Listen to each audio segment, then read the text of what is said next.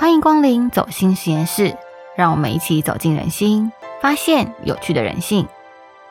嗨，我是吉尔，一个走歪的心理系毕业生。当学生的时候，不知道学心理学有什么用；毕业后投入广告行销产业，这几年也创了自己的业，才发现心理学其实很好用，而且真的可以知道别人在想什么呢。如果你也好奇心理学到底有什么用，欢迎加入我的节目，每周和我一起发现有趣的人心与人性。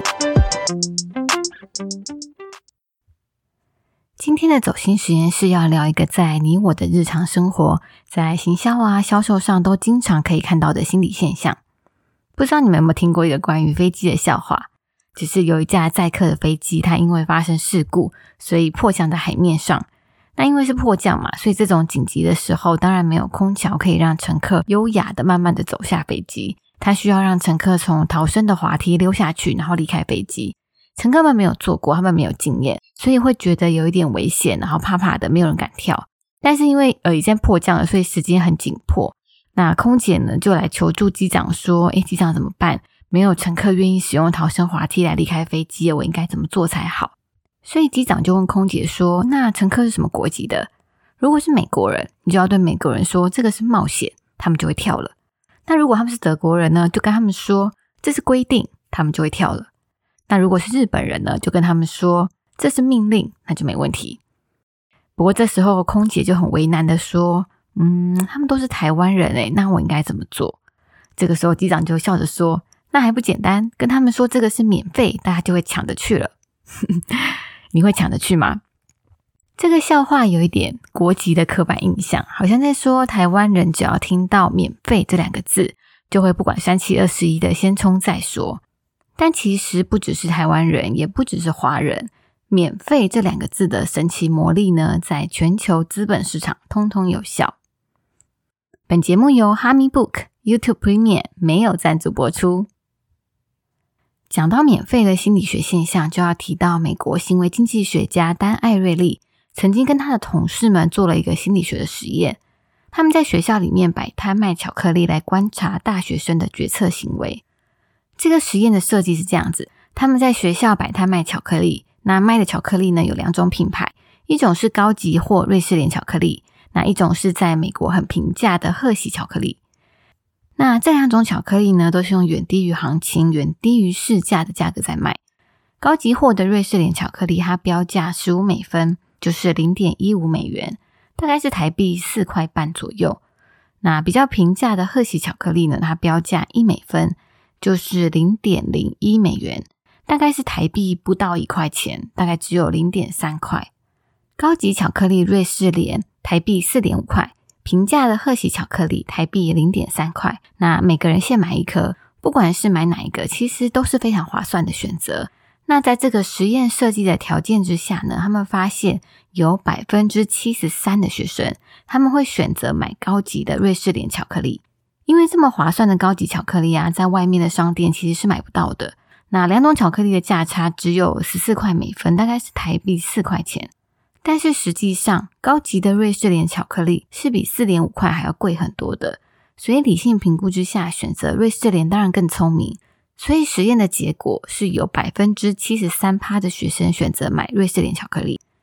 不过，当这个心理学家他们一改变实验的设计，把这两款巧克力的标价都减了一美分以后呢，学生们的选择却马上发生了偏好逆转，变成只有三十一趴的学生选择高级的瑞士莲。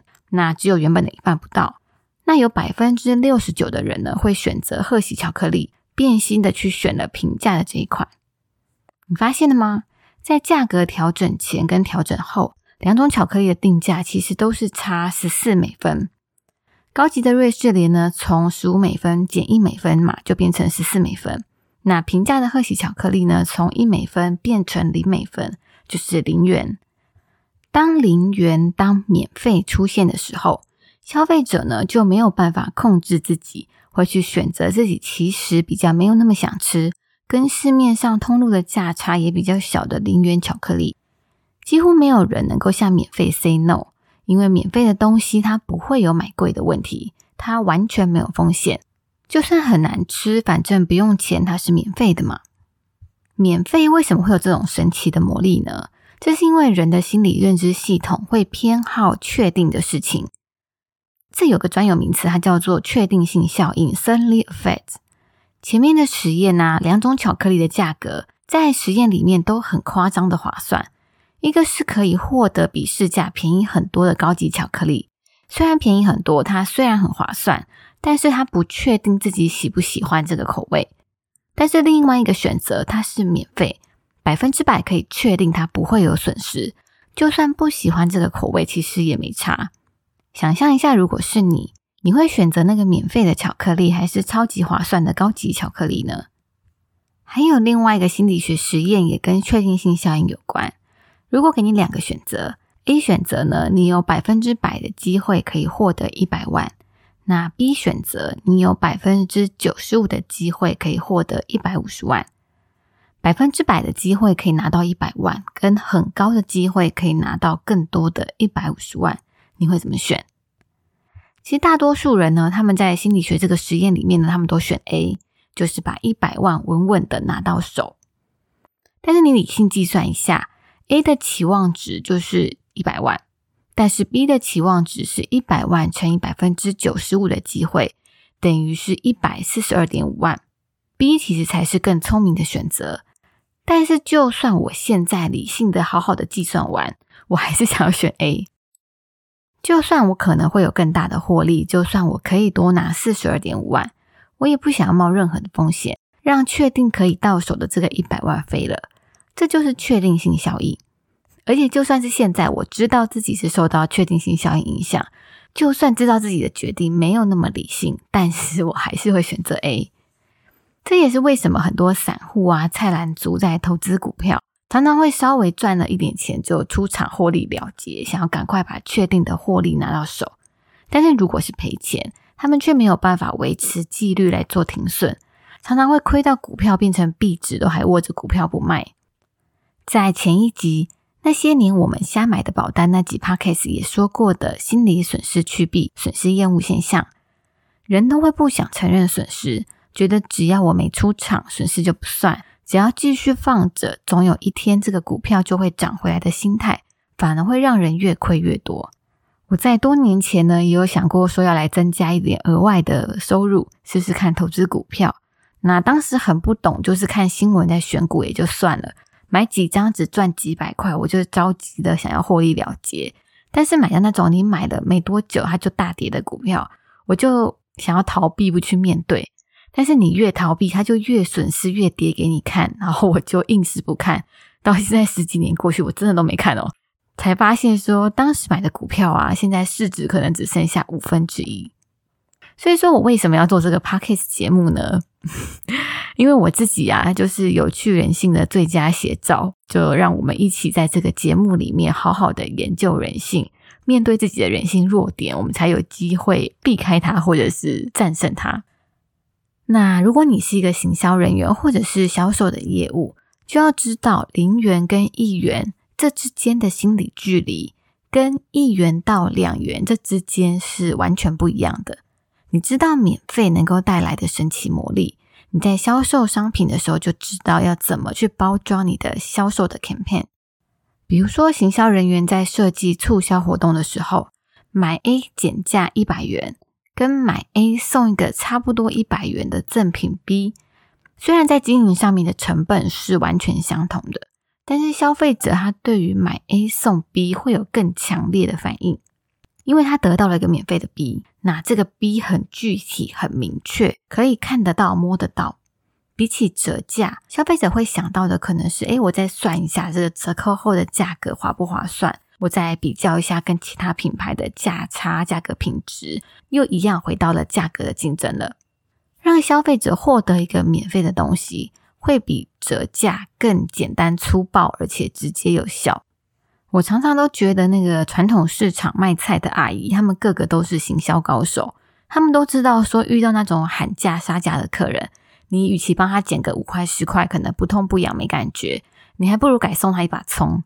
免费的葱呢，能够丰富客人的菜篮，也温暖了客人的胃，让他在吃饭的时候呢，还会想起你的慷慨。免费赠品这招啊，在各大购物台更是疯狂的爱用。像我爸，他非常喜欢看电视购物，时不时就会看电视，然后从东森啊某某订一些东西回来。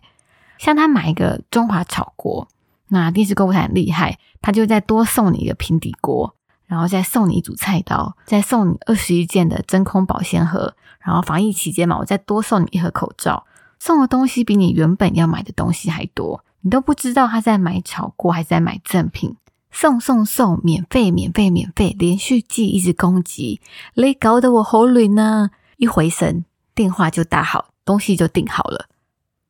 如果你要卖的是虚拟的商品啊，像是房屋中介、保险业务这种，销售的其实是无形的服务，卖的是你的专业、你的知识的这种类型。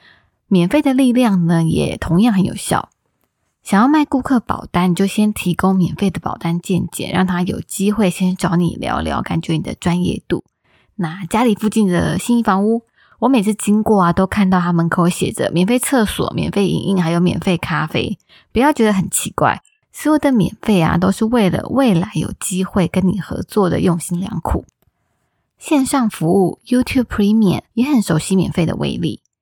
YouTube Premium 提供的服务呢，是让你看 YouTube 的时候可以不用看到广告，不看广告竟然要你付钱呢？听起来觉得很疯狂，对不对？怎么可能会有人为了就是不看广告而付钱呢？那 YouTube Premium 呢，先让你免费试用一个月，你不喜欢它可以随时取消，反正你没有损失嘛。一个月后记得取消就没有问题。但是通常结果是一个月之后你就回不去了。看电影不用等广告，真的很舒服啊。那最近我朋友刚刚去办手机门号续约，中华电信的吃到饱方案，那免费送他三个月的哈密 book 可以免费看，用电脑或者是平板或者是手机就能够免费看每天的各大报纸，或者是最新出刊的杂志，各种杂志都有哦，像是商业周刊啊、动脑杂志啊、太平 work 啊、秋刀鱼等等。那我朋友本来没有看杂志的习惯，但是因为收到这个哈密 book 免费看，他无聊的时候就会主动打开 app 看看。然后渐渐的就开始觉得，嗯，有报纸有杂志看好像很好，而且可以增加很多新知，所以他一夕之间呢就成为了杂志狂魔。我想他三个月到期之后，应该就会乖乖的跟中华电信付费续约下去了。记不记得我们在第二集节目里面谈过的禀赋效应？就是说，只要我们拥有某件东西，就会开始的赋予它价值。原本觉得不需要、根本没想过要用的东西，突然它就变成你的必需品了。所以禀赋效应跟免费的策略在行销上面一起搭配使用，就像 YouTube Premium、哈密 Book 一样，行销效果的威力十足啊！免费的东西难道就一定有陷阱，盘算着要让你未来打开荷包买它吗？我用 Gmail 信箱免费，我看 YouTube 免费，我礼拜三去酒吧喝酒也从来没有付过钱，从来没有付过钱，代表你不是他们的目标顾客。但是如果你不是顾客，那会是什么？在商业的市场上啊，如果你不是顾客，那你就是产品。不管是免费的 YouTube 影片、免费的 Gmail 信箱，怎么搜寻都不用钱的 Google 搜寻引擎，各种免费的网络新闻等等，他们通通不收你钱，因为你就是他们的产品。当然不是要把你的肝或者是肾卖给谁，而是你的眼球、你的注意力。在看 YouTube 影片、在使用搜寻引擎、在看网络文章的时候。你都会先看到置入的广告讯息，你的注意力呢正在被这些免费服务贩售给各家的广告主跟品牌商来竞标出价。几乎各大夜店都有 Ladies Night，就是礼拜三女性可以免费进场的活动。女生去夜店玩完全不用花钱，也是因为 Ladies 就是今晚的产品。只要有正妹，男生们呢就会争相买票进场，期待一场浪漫的邂逅。那对于夜店经营者来说，提供女性免费的入场优惠，反而能够大大的增加当天的营业利润。关于“免费”这两个字的神奇魔力，对你是不是也同样很有效呢？也许听完这集节目，下次再看到这个神奇关键字，抵抗力会稍微提高一点。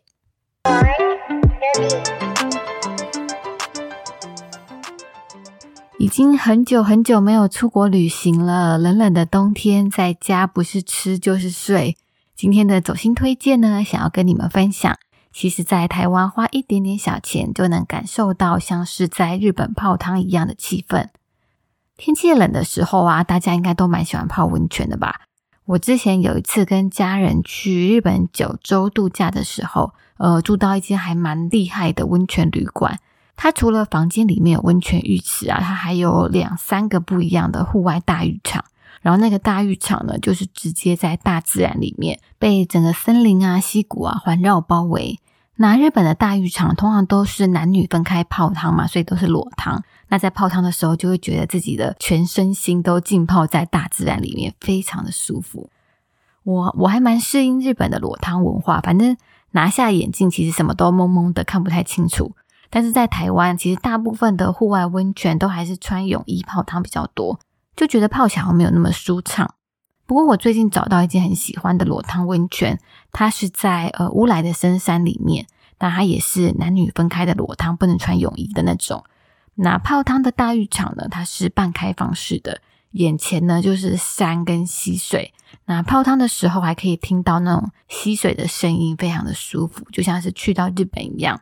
那当时跟我一起去的朋友，她是一个全职的新手妈妈，每天都很累，然后压力很大，所以特地带她去泡温泉舒压。她也非常喜欢，她有觉得整个人被大自然的景色啊，还有温泉饭店那种宁静安定的气氛疗愈到。我去的这间呢，名字叫做乌来普什励志。我们是纯泡汤，一个人只要九百元。那如果事先有买好泡汤券，大概只要五百多块。那因为就在乌来嘛，所以如果你住在台北的话，当天来回就可以了。五百块就有那种跟好姐妹然后一起出国去日本泡汤的感觉，非常开心，所以分享给你们。哦，对了，附近还有一间富兰朵乌来度假酒店，据说呢木村拓哉来台湾拍广告的时候有去过。这间也是日式裸汤，然后也很干净、很舒服的样子。如果有去过富兰朵的朋友呢，也欢迎留言跟我说你推不推荐，你喜不喜欢。最后，谢谢你今天的收听。如果喜欢我的节目，欢迎你订阅并分享给你的朋友，让更多人认识这个新的 podcast 频道。你也可以追踪我的 IG GeoFly 二十，follow 我哦。走心实验室，我们下个礼拜耳朵里见，拜拜。